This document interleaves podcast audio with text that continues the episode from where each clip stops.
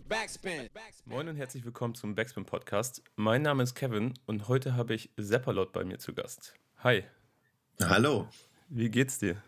Oh, wunderbar. Ich, äh, das Wetter ist gut und äh, ich habe hier eine gute Zeit. Nee, ist alles, alles fein, ja. Ja, man muss dazu sagen, dass du dich gerade nicht wie ich im kalten Hamburg befindest, sondern in Frankreich, in Cannes. Ja, genau. Ich bin an der Côte d'Azur. Genau. Was treibst ja. du da? Einfach Urlaub oder? Ja, ich mache Musik hier. Ich äh, habe so einen MD-Job, also ich darf Musical Director hier für so eine Show sein. Und ähm, da bin ich jeden Abend auf der Bühne und mache Musik und tagsüber mache ich für mich Musik oder äh, genieße hier die schöne Landschaft. Ja. Und gehst sicherlich auch surfen. Ja, genau. Ich war, ich habe mit völligem Übermut äh, mein Surfbrett mitgenommen, also ein Wellenreitbrett, weil ich mir gedacht habe, ja, also die Chance steht so 1 zu 100, dass am Mittelmeer im November mal richtige Wellen reinlaufen. Und ich habe mir schon immer gedacht, ah, was bist du für ein Vollidiot? Du nimmst jetzt echt dieses Riesenbrett hier mit. Aber letzte Woche sind hier Wellen reingerollt. Das hätte ich nicht gedacht, dass das Mittelmeer sowas ausspucken kann. Also das war echt der Hammer. Also ist es es kann gerade eine klassische Win-Win-Win-Situation sogar. Äh, ja, ja, auf jeden Fall. Also ich, äh, es ist äh, perfekt gerade. Sehr schön, das freut mich. Du, du bist ja sogar ähm, Testimonial für eine Surfermarke. Das wusste ich vorher gar nicht. Ja, O'Neill ist so nett und stattet mich immer mit dem neuesten Scheiß aus, ja. Stabil, sehr schön. Ähm, ich habe mich natürlich, wenn man sich ein bisschen mit Hip-Hop befasst, dann kommt man um Blumentopf nicht herum und kommt auch um deinen Namen nicht herum. Also der fällt immer mal wieder, aber ich habe dann bei der Recherche nochmal so ein, zwei Sachen festgestellt, die ich so noch gar nicht wusste. Zum Beispiel, wie sehr du teilweise in Filmmusik involviert bist oder in Serien-Soundtracks oder aber auch in Werbespots. Bist du eigentlich ja. Football-Fan? Fußball oder Football-Fan? Football. Ähm, nee, verfolge ich nicht wirklich, nee. Ja, aber wenn man dann auf einmal die Musik zu einem Werbespot während des Super Bowls beisteuert, versammelt man sich dann doch abends mal zu Hot Dogs und Chicken Wings. Ja, das ist schon, äh, war schon fein, ja. Also das ist so ein, eine Geschichte, die sich eigentlich so nebenher ergeben hat. Das habe ich gar nicht so sehr forciert, aber es wurde irgendwie und wird immer, immer sehr fleißig Musik von mir äh, weiter ver verwendet für Filme und auch ab und zu eben auch für so Werbungsgeschichten. Ähm, das ist irgendwie ganz nett, weil das ja eh bestehende Musik ist und wenn ja. es dann sozusagen noch so eine Verwendung findet, total, total super. Ähm, was ich jetzt gerade, mein nächstes Projekt sein wird, ich mache für, für so einen Kinofilm, so eine BR-Produktion, mhm. die dann nächstes Jahr ins Kino kommt, darf ich den ganzen Score machen und das ist dann schon nochmal noch mal eine andere Geschichte, weil ich da wirklich Musik für diesen Film schreibe. Ja. Ähm, und da freue ich mich total drauf, weil das künstlerisch einfach auch nochmal eine andere Herausforderung ist eine ganz andere Geschichte ist, weil man ja nicht in diesen doch relativ festgefahrenen Songstrukturen denken muss, darf, ja. ähm, sondern einfach viel mehr über ja intuitiv und assoziativ zu diesen Bildern schreibt und dann ist es auch vollkommen wurscht, ob da jetzt ein Refrain kommt oder nicht mhm. oder ne, also es funktioniert einfach anders und da habe ich voll Bock drauf, weil es einfach auch eine Freiheit ist, die man oft, wenn man sich im weitesten Sinn in Popularmusik bewegt, ja irgendwie dann doch nicht hat, ja, dann und ja, das ist so. Wenn ich jetzt nach Hause komme, ist das das nächste Ding, was ansteht. Ja. Ja.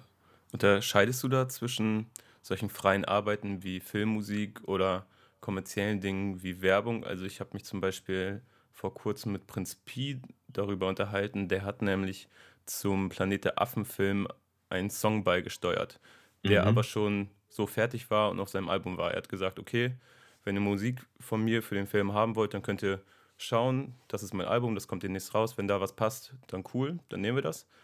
Aber ich werde keine Musik extra für euch schreiben, weil das ist nicht so mein Ding. Unterscheidest du da? Also so Filmmusik ist klar, das ist natürlich eine coole Sache. Aber würdest du extra für so Werbung oder sowas, würdest du da extra dich hinsetzen und Musik machen? Also ich habe noch nie für, für, für Werbung Musik geschrieben. Also es war bis jetzt auch immer dieser glückliche Zufall, dass praktisch bestehende Musik äh, lizenziert worden ist. Mhm. Ähm, ich mein Gott, ich möchte das jetzt nicht kategorisch ausschließen, aber das ist etwas, was mich künstlerisch überhaupt nicht reizt, äh, ja. äh, praktisch so Auftragsmusik zu machen. Also ich genieße den Luxus und ich weiß es sehr zu schätzen, dass ich als Künstler da frei arbeiten kann. Und, und das ist sicherlich auch meine Stärke. Also ich glaube, ich bin ein wesentlich besserer Künstler als ein Auftragsarbeiter. Ich würde mir da, glaube ich, auch immer selber im Weg stehen. Ähm, so wirklich, ja, da für, für Werbejingles zu machen oder sowas. Ja. Also das, das muss ich zum Glück nicht machen. Ja. Du hast gerade schon den Bayerischen Rundfunk erwähnt. Ähm, vor kurzem ist auf Puls, beziehungsweise auf dem YouTube-Channel von Puls, die große Doku zum letzten Blumentopf-Konzert erschienen, mhm. die auch wirklich sehr schön geworden ist.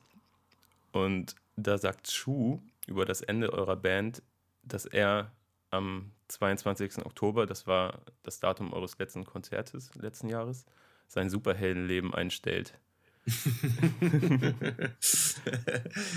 Fühlt sich das äh, so an? Ja. Ja, gute Frage. Ich, ich weiß es nicht genau. Nee, eigentlich nicht. Es war ja, es war eine total oder ich muss es eigentlich anders sagen, es ist vielleicht einer der, das ist einer meiner größten oder unserer größten Erfolge, dass wir diese Karriere so selbstbestimmt und so zu Ende bringen konnten. Das ist ja was, woran fast alle Bands scheitern. Mhm. Ähm, die irgendwie diesen Absprung nicht schaffen und dann nicht freiwillig aufhören, sondern einfach aufhören, weil es einfach keinen mehr interessiert, ja. ja. Und ähm, ich glaube, wir haben uns damit echt ein Denkmal gesetzt. Und ich meine, wir haben die größten Shows unserer Karriere auf unserer Abschlusstournee gespielt, ja. ja. Mit dem größten Hype und allem drum und dran. Und da sagen zu können, so, ja, ey, und das war's. Und jetzt fällt der Vorhang und da steht Danke drauf und es ist so gemeint und wir kommen nicht wieder. Das ist, das war's.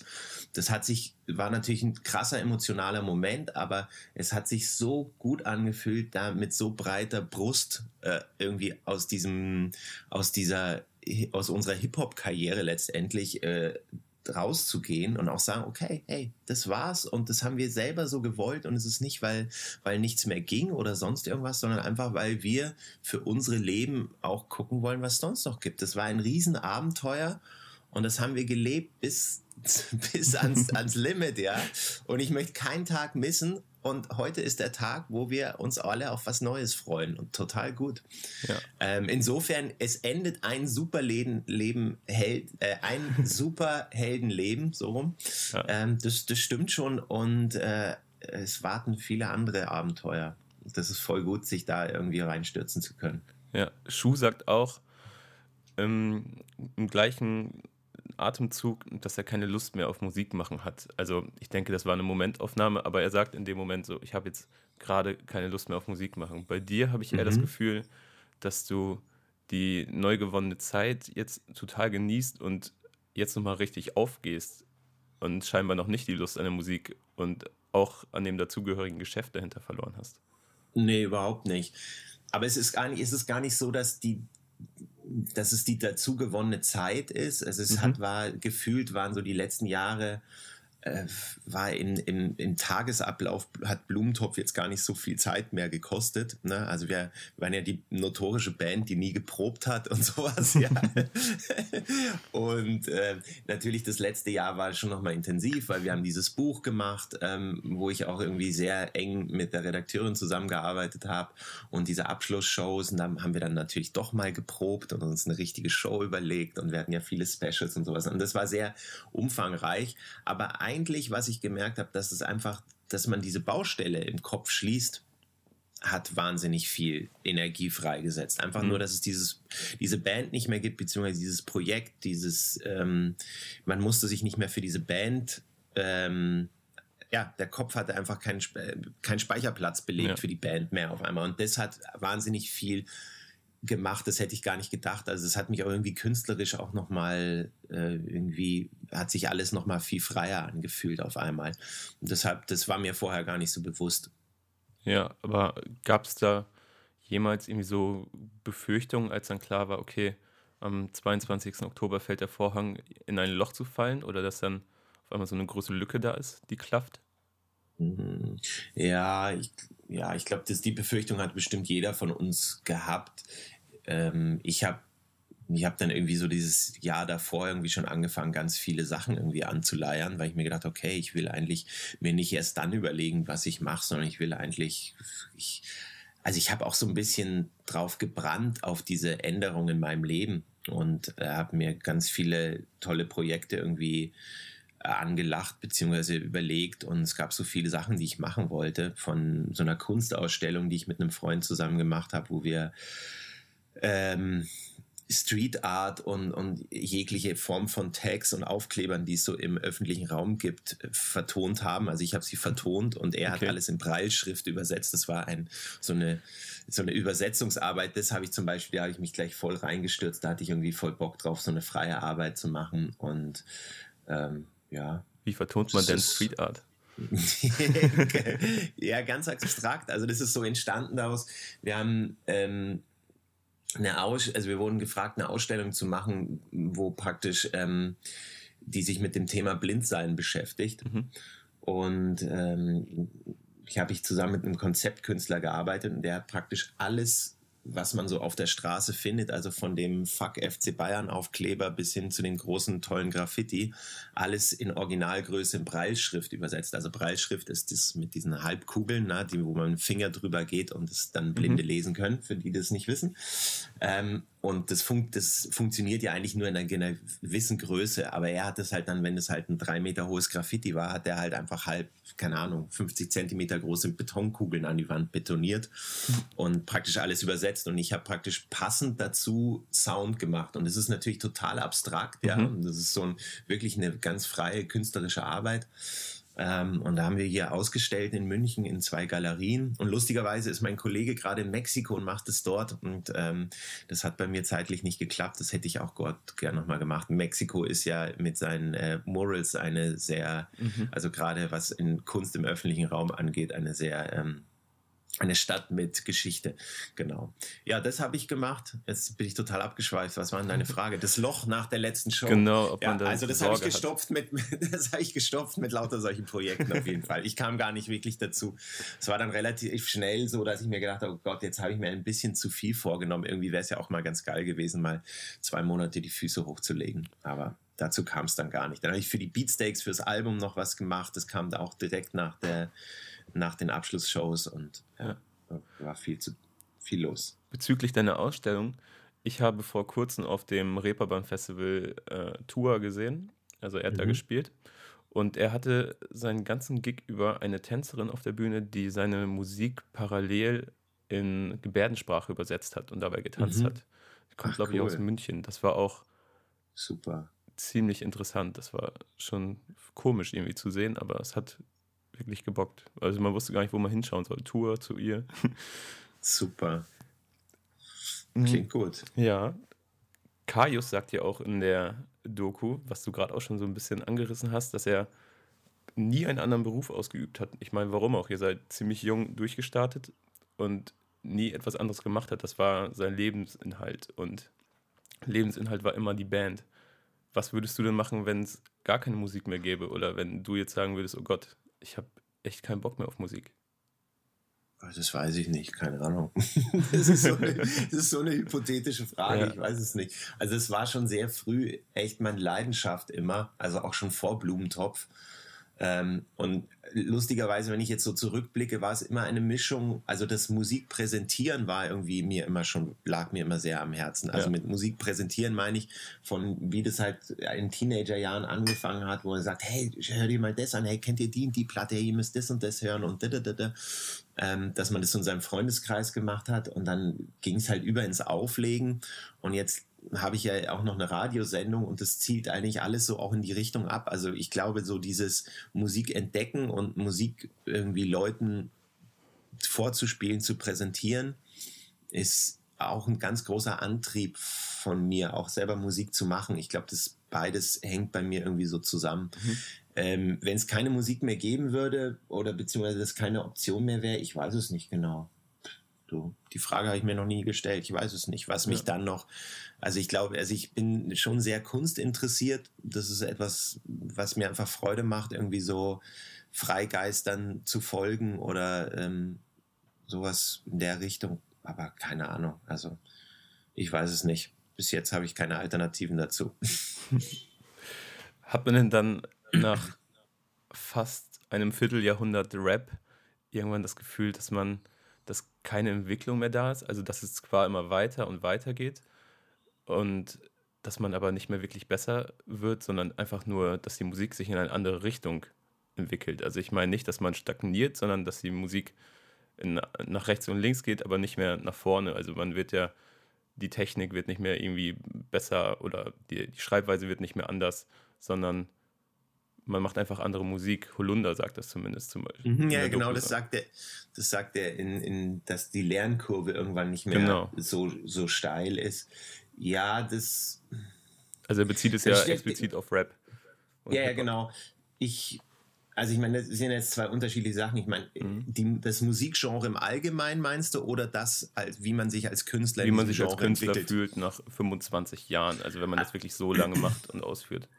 Also ich finde, also ich, also jetzt nur mal aus meiner Perspektive, mhm. ich meine, man war in diesem Genre Hip-Hop zu Hause, ja, wobei das ja auch viele Kollegen oder Musikhörer ja auch nie so sagen würden, dass wir eine Hip-Hop-Band waren und äh, auch irgendwo zu Recht. Und mhm. ich glaube, das kommt aber auch daher, weil wir als Band und ich auch als Einzelperson natürlich immer geguckt haben, was es sonst noch gibt. Also ich glaube, dieses Verlangen, irgendwie was Neues zu lernen, auszuprobieren, war immer so groß, dass natürlich dann dieses Hip-Hop Spielfeld irgendwann auch so klein war, dass man sich halt links und rechts immer geguckt hat, was es denn da noch gibt und was man mhm. da noch macht. Und ich merke das jetzt so massiv, wenn ich, wenn ich Solo-Alben mache und die Leute dann irgendwie fragen, was das ist, also welchem Genre das zu Hause ist und ich kann es selber nicht so richtig beantworten. Ja. Also ich glaube, dieses Aufbrechen von, von, von den Schubladen oder von den Genres ähm, macht man auch deshalb, weil man wahnsinnig viel Freude dran hat, was Neues auszuprobieren und, ähm, und irgendwo anders was zu lernen. Ja? Ja. Mm, ja, das ist, so sehe ich das. Wenn man natürlich immer das Gleiche macht, sein ganzes Leben künstlerisch, dann wird man irgendwann nicht mehr besser, sondern nur noch anders, aber irgendwie auch künstlerisch wahrscheinlich lang, langweilig, weil es lebt immer davon, dass man auch irgendwo ein Risiko eingeht und das geht man natürlich ja. am besten, wenn man sich auf nicht, nicht gewohnten Terrain bewegt. Geht es dir denn jetzt ganz anders, wo du dich ja, du hast gerade schon gesagt, wie soll man es in Genre fassen? Das fällt sogar mir sch schwer und dabei gehört es fast ein bisschen zu meinem Beruf, sich irgendwelche Genrenamen auszudenken. Ähm, ich sage jetzt einfach mal elektronische Musik. Wie geht es dir jetzt in der elektronischen Musik? Hast du da eine Lernkurve, die steil nach oben geht, weil du dich da viel mehr austoben kannst, weil die Grenzen nicht so gesteckt sind? Ach, da sind die Grenzen auch so gesteckt. Das sind auch, das ist überall das Gleiche. also das ist wirklich, also das habe ich gelernt. Das ist so, sobald man so ganz spezifisch in einem Genre arbeitet, ist es egal, ob man einer, mit einer Rockband arbeitet oder mhm. mit einem Techno-Produzenten. Da gibt es einfach Codes in jedem Genre, die äh, bedient werden wollen, wenn man dieses Genre voll erfüllen will. Das gibt es im Rap genauso wie im Metal und im Techno. Also das ist so, ähm, ich finde, es wird dann immer spannend, wenn, wenn es irgendwie nicht zwingend in so eine Schublade passen muss. Mhm. So. Also das ist, ich finde, das ist so, also das ist meine Erfahrung, das hat nichts mit Rap zu tun, sondern das ist einfach egal. Und das, das findet man auch, wenn man sich in, in der klassischen Musik bef befindet, ist es ja genau das Gleiche, ja. ja. Da gibt es ja auch gew gewisse Codes in der Musik, die halt bestehen müssen, damit es in dieses Genre reingehört. Und gewisse Sachen darf man nicht machen.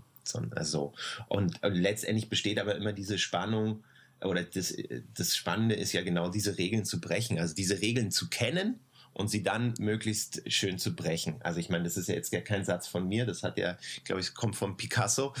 ähm, aber, aber da ist so viel Wahres dran, ja. Also das ist, so, so ist es. Ja. Fühlst du dich denn selbst irgendwo in, in einem bestimmten musikalischen Genre zu Hause oder bist du dann quasi irgendwie so ein Nomade, der von zwischen den Grenzen hin und her schwimmt? Also, weil irgendwelche Hip-Hop-Heads von von vor 15 Jahren hören sich die neue Seppalot-Platte an und sagen, hm, nee, das ist irgendwie, das ist, das ist kein Hip-Hop. Und andere. Ist es ja Menschen, auch nicht. Eben. Und Menschen, die vielleicht äh, aus, aus der elektronischen Musik kommen oder aus Techno, die sagen so, wobei Techno hat gar nichts mit deiner Musik zu tun, die sagen dann vielleicht so, hm, das ist mir, das ist mir irgendwie nicht, nicht elektronisch genug. Mhm. Was war deine Frage? Ob du, ob du dich irgendwo in einem Genre zu Hause fühlst oder ob du dich auch so siehst als, als jemand, der zwischen den Grenzen die ganze Zeit schwimmt und also es ist gar nicht, dass ich mir das bewusst aussuche, dass ich irgendwie zwischen den Grenzen sch schwimme. Ich glaube, es ist so, es ist eher was, Musik muss mich emotional irgendwie ergreifen und dann ist mir das total wurscht, ob das jetzt ein Folk-Song ist oder irgendwie ein geiler Deep House-Track oder halt irgendwie ein ganz toller Rap-Song so. Mhm. Ähm, das, ich glaube, man darf da gar nicht so analytisch rangehen das ist jetzt das Genre oder das ist das, sondern es, ich meine, letztendlich Musik ist toll, wenn es Emotionen aus einem rauslockt und wenn man ein Gefühl dafür kriegt.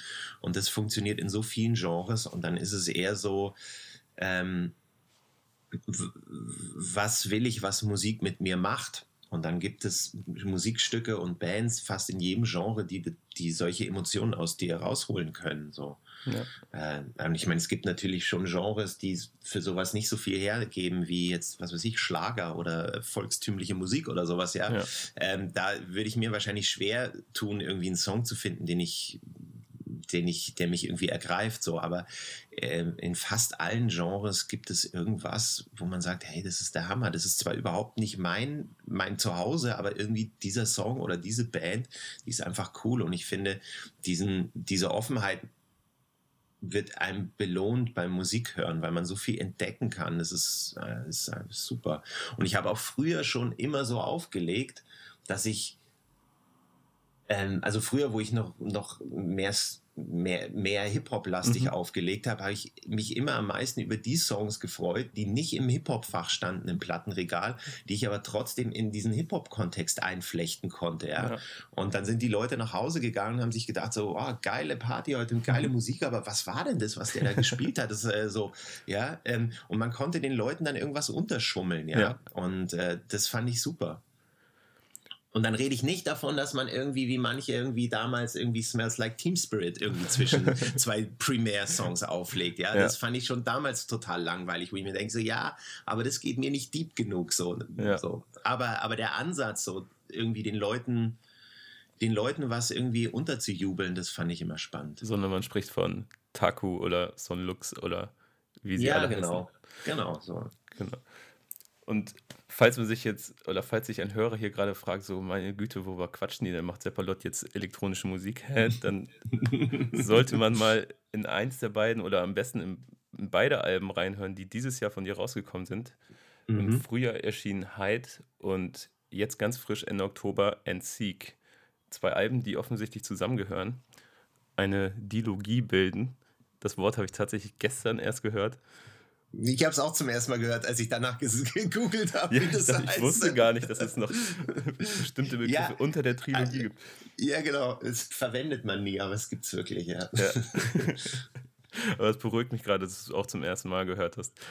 Ähm, warum, du hast ja auch schon davor Alben gemacht, die zusammenhängen, also mit Chasing Beats und Chasing Clouds. Clouds. Mhm. Danach kam Black Sky, die Wolken, die sich zusammenziehen. Woher diese Vorliebe oder diese Liebende für zusammenhängende Projekte? Mm, ja, ich, weil ich es irgendwie schön finde, sozusagen das große Spielfeld zu bespielen und nicht nur in einem Song zu denken, sondern sich irgendwie für, für ein ganzes Album oder dann auch eben für zwei eine musikalische Sprache zu überlegen. Ja, wie soll das klingen? Und äh, oft reicht mir dann nicht der eine Song aus, um das, um das, dieses Konzept oder dieses Konstrukt, was man irgendwie darüber bringen will, richtig ausdrücken zu können. Mhm. So. Und ja, genau. Also irgendwie hänge ich immer noch an diesem Albumformat, auch wenn es ja wieder ein Auslaufmodell ist, mhm. irgendwie gefühlt. Aber ähm, ich finde, man kann halt, es gibt halt Songs, die funktionieren einfach viel, viel besser, wenn sie in einem Albumkonstrukt sind, ja. Wenn nur Einzelsongs müssen immer sehr plakativ sein, äh, sehr schnell verstanden werden können. Und wenn man aber noch in Alben denkt, ist es immer noch super, da gibt es immer so Schläfersongs drauf, ja, die man mhm. vielleicht die ersten drei Mal überskippt und dann beim vierten Mal lässt man es einfach mal durchlaufen und nach dem zehnten Mal wird es auf einmal zum Lieblingssong. Absolut. Ähm, und, und das finde ich irgendwie so ein, so ein ein schöner Mechanismus und das ist auch irgendwie wichtig, dass, dass so Musik eine Chance hat, die sich einem nicht beim ersten Mal hören vielleicht gleich die ganze Schönheit äh, offenbart. Also. Ja, kann ich absolut nachvollziehen, aber es ist tatsächlich immer schwieriger geworden, sich wirklich die Zeit zu nehmen und sich auf Alben einzulassen, habe ich das ja. Gefühl. Wie du gerade schon gesagt hast, ne? Leute hören sich eigentlich nur noch Playlisten an im Moment. Ja, und ich schließe mich ein äh, damit. Es geht mir ja selber als Musikhörer auch so. Ich, man wird so, es gibt so viel tolle Musik, die rauskommt, jeden Tag. Man könnte, also ich weiß gar nicht, wo ich anfangen soll. Und dann ist man natürlich, ähm, bevor man, wenn man einen tollen Song entdeckt, ist man natürlich geneigt dazu, die nächsten 50 tollen Songs anzuhören, die da warten, bevor man irgendwie das Album von dem anhört. Also ähm, das ist halt so ein Mechanismus, der halt so pass passiert so. Da schlagen so zwei Herzen auch in, in, mir. Ich bin ja auch, ich höre leidenschaftlich Musik und ich mache gerne Musik so und es driftet manchmal natürlich so ein bisschen auseinander. Ähm, aber ich habe da gar keine, gar keine Wertung für diese Entwicklung, also weder positiv noch negativ. Ich denke mal, man war vor vielen Jahrzehnten, war man schon mal an diesem Punkt, wo man eigentlich nur äh, Einzelsongs gehört hat, zur, bevor es die LP gab, wo alle nur Jukeboxen gehört haben und Seven Inches, da war man mhm. genau da schon. Und jetzt entwickelt sich es irgendwie auch wieder in so, ein, so, eine Richtung und es wird die Art des Musikmachens verändern. Ja. Und, und das ist prinzipiell einfach mal gut, Veränderung. So. Ja, mir geht es ja eigentlich ganz genauso. Ich finde das jetzt nicht positiv oder negativ, diese Entwicklung. Ich habe meistens eigentlich nur ein, ein schlechtes Gewissen, weil ich denke, oh Mann, ich würde jetzt dieses Album so gerne hören, aber da warten diese Songs auf mich und diese fünf Songs feiere ich gerade so übelst ab, deswegen möchte ich sie immer wieder hören. Und dann bleiben irgendwie Alben teilweise ein bisschen auf der Strecke, was ich schade finde dann. Ja. Ist so. ja, ist, ist und, wirklich.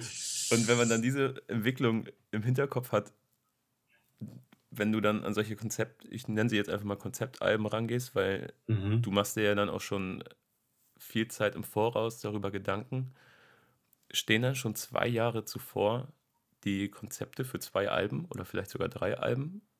Also machst du dir mhm. Gedanken, okay, was passiert jetzt in den nächsten zwei Jahren? Mm, nee, soweit so weit voraus plane ich dann meistens auch nicht. Also das ist auch gar nicht so, dass ich, dass ich mir vorher ein Konzept überlege und dann anfange Musik zu machen. Mhm. Das finde ich relativ langweilig. Also ich mache es eigentlich so, dass ich mir überhaupt gar nichts denke am Anfang und einfach was mache. Und zwar ganz schnell, meistens auch sehr intuitiv. Schnell so Layouts, an denen ich auch gar nicht lange dran sitze, eins nach dem anderen. Und das ist dann praktisch echt so eine Ideensammelphase und dann irgendwann ähm, höre ich mir die Sachen einfach mal wieder alle an und dann kristallisiert sich meistens relativ schnell raus, in welche Richtung die Reise gehen könnte. Also ich, ich mache mir dann Gedanken drüber, wie es klingen könnte, wo es hingehen könnte, wenn ich schon die ersten Ideen hatte. Mhm. Aber ich versuche das nicht am Anfang schon zu filtern, sondern am Anfang ist erstmal alles raus und da ist dann auch viel Schrott dabei ähm, und aber halt auch ein paar coole Sachen. Und dann, wenn man sich das so ein bisschen mit Abstand anhört, dann merkt man eigentlich ganz gut, auf welchem Film man gerade ist mhm. und in welche Richtung man sich bewegt. Und das ist dann eigentlich das, was ich dann versuche, eigentlich nur noch zu verstärken. Ja. ja. Gibt es denn dann so richtige Schlüsselmomente, wo du entdeckst, okay, das ist jetzt der, der Sound, der auf das letzte Album folgen soll und malst du dir dann also gibt es dann so quasi Songpartner auf den Alben? Also gehört es, gibt es Songs, die auf dem, sagen wir jetzt mal, auf dem zweiten Album Seek klar dem Album Hyde zuzuordnen sind? Mm, naja, es ist so, dass, dass für beide Alben das musikalische äh, Konzept beziehungsweise auch diese ganzen Layouts schon vorher standen und ich habe mhm. die dann zugeordnet. Ich wollte ähm, zwei Alben machen, die ganz klar vom Sound und inhaltlich zusammenpassen, zusammengehören, aber sollten ein bisschen unterschiedlichen Vibe haben. Also Hyde war für mich eigentlich eher das Album, was so ein bisschen mehr uplifting ist mhm. und so ein bisschen positiver und vielleicht auch ein bisschen ähm, ja irgendwie ein bisschen heller. Ja. Und, und, und Sieg äh, war dann so eher dieses so ein bisschen ein bisschen mehr verspult, ein bisschen mehr Herbst, ein bisschen mehr Brauntöne. Ja. so, ähm, so, aber trotzdem sollte natürlich beides musikalisch die gleiche Sprache haben. Also, ne, also so, aber so vom Vibe her war, wollte ich das so gerne unterscheiden. Ja. Das hört man auch raus, finde ich. Also wenn er dann auch gleich auf Seek oder Endseek die äh, Miles Davis Trompete um die ja. warm um die Ohren äh, kommt, dann fühlt man sich auch schon wohl im Herbst. Dann habe ich jetzt noch eine andere Frage und zwar engagierst du dich im Moment für ein Crowdfunding-Projekt für ein Doku-Porträt über Christian Brun. Mhm. Da hast du auch teil, also du warst ja beteiligt am Soundtrack und äh, hast vor kurzem nochmal auf Facebook darauf aufmerksam gemacht. Kannst du vielleicht mal kurz erklären, wer Christian Brun ist? Ja, also Christian Brun ist wahrscheinlich so der, der erfolgreichste Komponist, äh, äh, den wir in Deutschland so haben. Also der halt irgendwie Captain Future gehört zu seinen wirklich coolen Sachen. Weiß nicht, wer das noch kennt, aber Captain Future, die Titelmelodie ist, glaube ich, vielen noch ein Begriff. Ähm, dann hat er aber natürlich sowas gemacht wie Heidi und auch sowas wie Marmorstein und Eisen bricht. Also der war ganz groß in dieser Schlagerszene. Ich bin kurz vorweg in dieser, ich habe ähm, mit äh, DJ Hell zusammen haben wir einen, einen alten Song von Christian Buhn neu äh, bearbeitet, neu aufgenommen. Das war eine ganz lustige Gemeinschaftsproduktion. Also letztendlich ich als einer aus mit dem Hip-Hop-Background, mit der Techno-Legende schlechthin zusammen einen Schlagersong neu aufzunehmen. Das war so geil weird. Ähm, das hat wirklich Spaß gemacht. Ähm, das ist so mein, mein Zugang zu dieser Doku gewesen. Und ähm, wir waren dann auch einmal bei Christian Buhn zu Hause und haben in alten Bändern rumgestöbert und so und einen ganz netten, ganz netten Talk gehabt. Also das war so mein, äh, sonst weiter bin ich jetzt in dieser Doku auch nicht involviert, aber ich ja. finde es einfach ein ganz schönes Projekt gewesen und glaube ich auch für letztendlich Musikinteressierte, selbst wenn man mit Schlagern nichts anfangen kann, wie ich, finde ich es dann trotzdem doch immer sehr interessant, was da für Leute dahinter stehen. Ähm, und ich schaue mir ganz gerne solche Dokus an. Das, genau. Christian Brun wurden in der Doku auch ein paar Fragen gestellt, mit denen er sich auseinandersetzen musste, die ich dir jetzt auch einfach mal stellen möchte. Und zwar wird er unter anderem gefragt, was ihn immer wieder angetrieben hat, sein ganzes Leben lang weiter Musik zu machen und weiter nach der nächsten wichtigen und eingängigen Melodie zu suchen. Wie geht's dir da? Was treibt dich da ganze Zeit wieder an? Hm. Ja, ich glaube, das ist so ein ähm, so ein Entdeckergehen.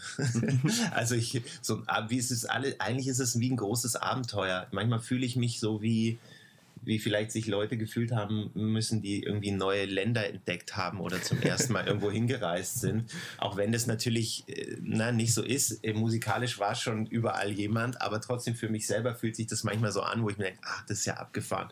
Das will ich checken. Was ist das? Wie geht es? Was, äh, ähm, so, also ich glaube, das ist so eine, so eine Neugier und, und Spieltrieb ist, was mich antreibt, ja. Der innere Kolumbus.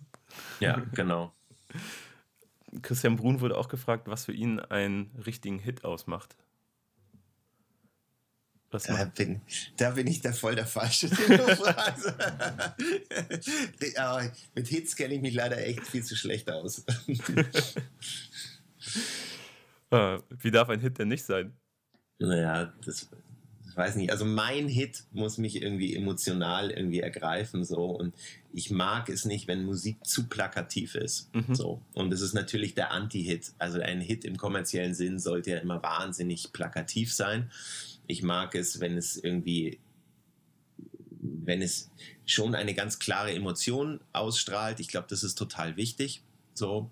Und dass, wenn es ein Song, dass man nachher sagt, hey, das ist der Song mit dem, und dann ist es egal, ob das mit dem Gesang ist oder mit dieser Snare oder mit, es muss irgendwie Charakter haben. Mhm. Ja. Ich glaube, das ist das, was, nach was ich immer suche genau, nach Charakter im Song. Und auch wenn ich dann für andere Leute produziere und dann so auch so klassische Producer-Arbeiten macht, also davon rede ich jetzt nicht, ich mache einen Beat und irgendjemand singt oder rappt drüber, sondern man geht ins Studio, wie jetzt mit den Beatsteaks, und dann funktioniert es ja eher so Rick Rubin-Style-mäßig, ja. dass man überall seinen Senf dazu abgibt. Und dann ist aber auch das, was ich mir dann immer frage, ähm, okay, was ist denn, was ist denn, was diesen Song ausmacht? Warum finde ich den denn jetzt gut? Und was ist der Charakter des Songs? Und das muss man dann versuchen, eigentlich nur noch zu verstärken. Ja. Ähm, ich glaube, da, darum geht es irgendwie immer so ein bisschen an die Essenz von der, von der künstlerischen Idee ranzukommen und die einfach möglichst verständlich zu übersetzen. Ja. Auf was muss man denn verzichten, wenn Musik das komplette Leben bestimmt? Ich habe nicht das Gefühl, auf irgendwas zu verzichten. auf, die, auf die Wochenenden manchmal, ja. ja. Die muss man halt unter der Woche nachholen. Das ist alles gut. Okay, also es läuft nichts aus dem Ruder. Sehr schön. Du hast auch mal, oder du hast mehrfach mit Julian Gupta für das Splash Mac gesprochen. Mhm. Und im Jahr 2011, da hatten wir so eine, so eine kleine Rap-Renaissance in Deutschland durch Platten wie XOXO von Casper oder Materia mit einem sehr starken Album. Crow hat die Tür dann komplett eingetreten. Und da sprichst du darüber, dass die damalige Rap-Generation, also genau diese Künstler, die 2011 so das Tor wieder offen getreten haben, dass sie deiner Meinung nach aus einer sehr ehrlichen Intention Musik machen oder mit oder Rap machen, da es in den Jahren davor, also so von 2006 ging es so langsam los, würde ich sagen, oder 2005 bis dann 2010, 2011 war es eine richtige Flaute für deutschen Rap. Es ging dem richtig schlecht. Und wenn die dann aus einer sehr ehrlichen Intention Musik gemacht haben und 2010, 2011 dann durch die Decke gegangen sind, wie ist das dann heutzutage oder wie siehst du es jetzt, wo Rap floriert wie selten zuvor und die Szene in allen ihren Facetten stattfinden kann und funktioniert? Und auch Erfolg feiern, Erfolge feiern kann. Mach, hast du das Gefühl oder hast du die Sorge, dass da jetzt auch Künstler aufkommen könnten, die Rap aus einer anderen Intention rausmachen? Ja, aber das ist doch gut. Also ich meine, das passiert ja auch gerade so. Also wenn du diese ganze Cloud-Rap-Geschichte an, äh, anschaust, so das ist ja auch wieder aus, das ist ja hat einen anderen Background, eine andere Intention. Und das tut diesem Genre einfach nur gut. So, ich muss nicht alles feiern so. Und ich meine, es gibt viele Sachen. Also als dieses mit dem Cloud Rap hochkam, mhm. fand ich es total interessant. Ja. Und es hatte, hatte eine große Spannung. So fand ich echt geil. Ähm, es, ich, momentan finde ich, läuft sich so ein bisschen tot und die müssen aufpassen, dass sie nicht so ein, so ein Gag werden wie die neue Deutsche Welle. Ja, ja. Ähm, da, da steuert es gerade so ein bisschen hin, so da muss man so ein bisschen aufpassen. Aber ich mochte oder ich mag diesen punkigen Ansatz so. Hey, mhm. ich schreibe gar nicht mehr richtige Texte, sondern ich hau den Vaporizer an und lall was ins Mikrofon. Das finde ich irgendwie, ich finde, das hat alle in ihrer Spießigkeit überführt, eingeschlossen die härtesten Gangster-Rapper, die dann doch versuchen, anständig zu reimen, ja, und dann eigentlich auch nur Spießer sind. Ähm, da fand ich es irgendwie, das war so eine, das war so eine geile Punkrock-Attitude, so, hey, ich kann nur zwei Gitarrenakkorde spielen, aber ich nehme trotzdem eine ganze Platte auf. Der Unterschied aber zwischen Punkrock und Cloud-Rap ist, dass halt hinter Punkrock halt eine wirkliche Attitüde beziehungsweise auch eine eigentlich eher eine Message und Einstellung steht, die die auch auch irgendwie politisch letztendlich war. Ähm, ähm, nicht, dass ich finde, Musik muss politisch sein, überhaupt nicht. Aber wenn es praktisch nur, äh, ich streng mich nicht an und verdiene trotzdem scheiß viel Geld, äh, die einzige Message ist, dann ist es lustig für zwei, drei, vier Songs und vielleicht für zwei Jahre. Und wenn dann aber nicht mehr Substanz kommt, dann dann wird es die neue deutsche Welle, ja, und, ja. Es, und, und keiner will mehr damit was zu tun haben. Und ich hoffe, dass jetzt so die Künstler, die jetzt da in diesem Genre unterwegs sind, sozusagen das, das ausfüllen können, diese Plattform, diese tolle, freie künstlerische Plattform, die sie sich da geschaffen haben, äh, irgendwie auch irgendwie richtig bespielen können. So. Und ähm, das wird vielleicht die Frage sein für die nächsten zwei, drei Jahre, ob das passiert. Wie weit ist Hip-Hop oder Rap im Spezifischen denn überhaupt dehnbar? Also wenn ich mir jetzt ansehe, dass, dass große Festivals wie Rock am Ring oder Rock im Park, die hier zusammengehören, jetzt fast schon zwangsläufig auf Hip-Hop-Acts zurückgreifen müssen oder sie buchen, weil die Nachfrage so groß ist. Das wäre ja auf einem Splash nicht denkbar, weil, weil Rock gerade die, die populärste Musik in Deutschland und Europa oder generell der Welt ist, was sie auch lange Zeit war, aber es wäre ja nicht denkbar, dass das Splash dann auf einmal solche Artists bucht. Dennoch entwickelt sich Hip-Hop ja jedes Jahr weiter und jedes Jahr auf dem Splash findet man vor allem bei den DJs immer wieder Künstler, die die, die alles weiter ein bisschen dehnen und so weiter. Aber kannst du dir vorstellen, wie zum Beispiel das Splash in fünf Jahren aussieht? Wie viel klassischen Rap werden wir dann da noch hören?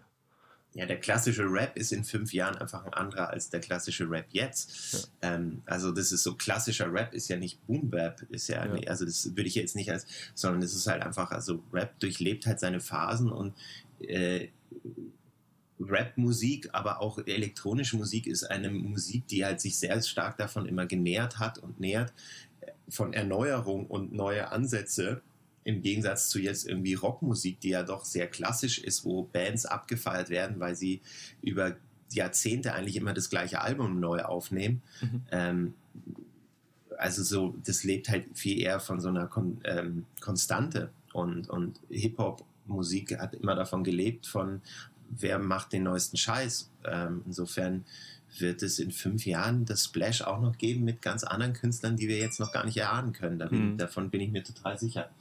Warte mal, ich muss mal kurz ans Telefon gehen. Es piepst die ganze Zeit. Sekunde.